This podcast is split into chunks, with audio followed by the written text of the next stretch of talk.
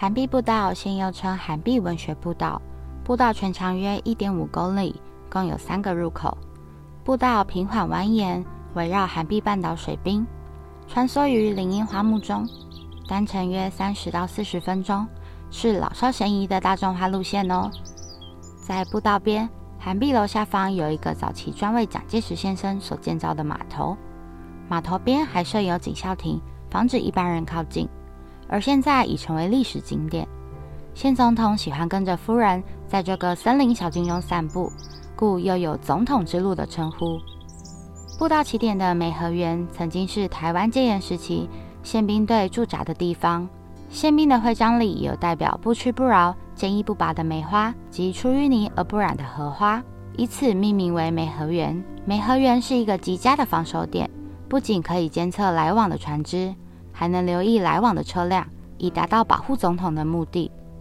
现在已变成极佳的眺望点，在美河园，你可以悠闲地欣赏日月潭的湖光山色，也可以坐下来细细地品味梅花的芬芳。过了梅河园，来到了耶稣堂，它是民国六十年代先总统蒋介石夫妇为做礼拜而兴建的，黄墙白柱的罗马式建筑，从教堂向外眺望。能将日月潭景致一览无遗。耶稣堂九二一地震时，外围建筑有轻微的毁损，现已由日月潭国家风景区管理处修复完成。目前是举行婚礼及拍婚纱的热门景点哦。过了耶稣堂，进入森林小径，沿路的诗集摆放，仿佛是诗人们在诉说日月潭的故事。途经六角亭，是先总统夫妇喜欢驻足的地点。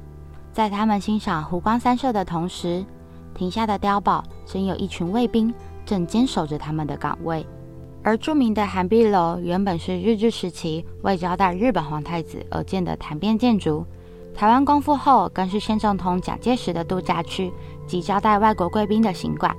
现在的涵碧楼则是香菱集团旗下的五星级度假饭店，以极简禅风为建筑设计核心思想，由木头、石头。玻璃和铁等四大建材所建成，与大自然做极好的搭配，一点也不会抢了大自然的风采。在涵碧楼旁有一处蒋公码头，为先总统蒋公的私人码头。前总统康利喜欢乘着船漫游日月潭，也会到对岸的慈恩塔怀念他的母亲。而码头边的手划船，是因为蒋夫人不喜欢柴油船飘出的味道，而改由专人划船。沿着森林步道走，成群的鸟儿时而追逐，时而鸣唱，都为步道增添些许热闹。远处的船家诉说着日月潭勇者追逐白鹭的故事。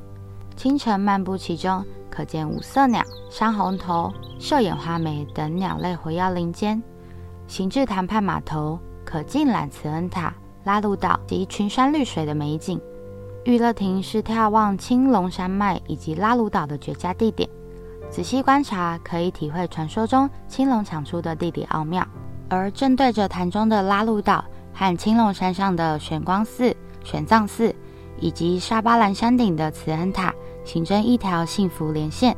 许多游客喜欢在这许下幸福之愿。步道两侧还栽种蒋夫人最喜欢的桂花、栀子花等香花灌木。由步道眺望日月潭，水面如镜，倒映朦胧山色。风光旖旎，蒋介石伉俪生前时常漫步于涵碧步道，欣赏日月潭的美景。这里曾经接待许多国内外知名人物，在近代史上占有重要地位。在清晨薄雾还未消散，山边景色倒映在清澈湖面，没有游客的嘈杂声，只有大自然的天籁。说是人间仙境，一点都不为过。行动不便者行经此步道。建议有其他人陪同辅助，并由老人会馆出入口进入。自己开车的话，附近有付费停车场。如果想搭大众交通运输，可以在高铁五号出口转搭南投客运，或是台湾好行日月潭线六六七零到日月潭站下车，步行约十分钟就到涵碧步道喽。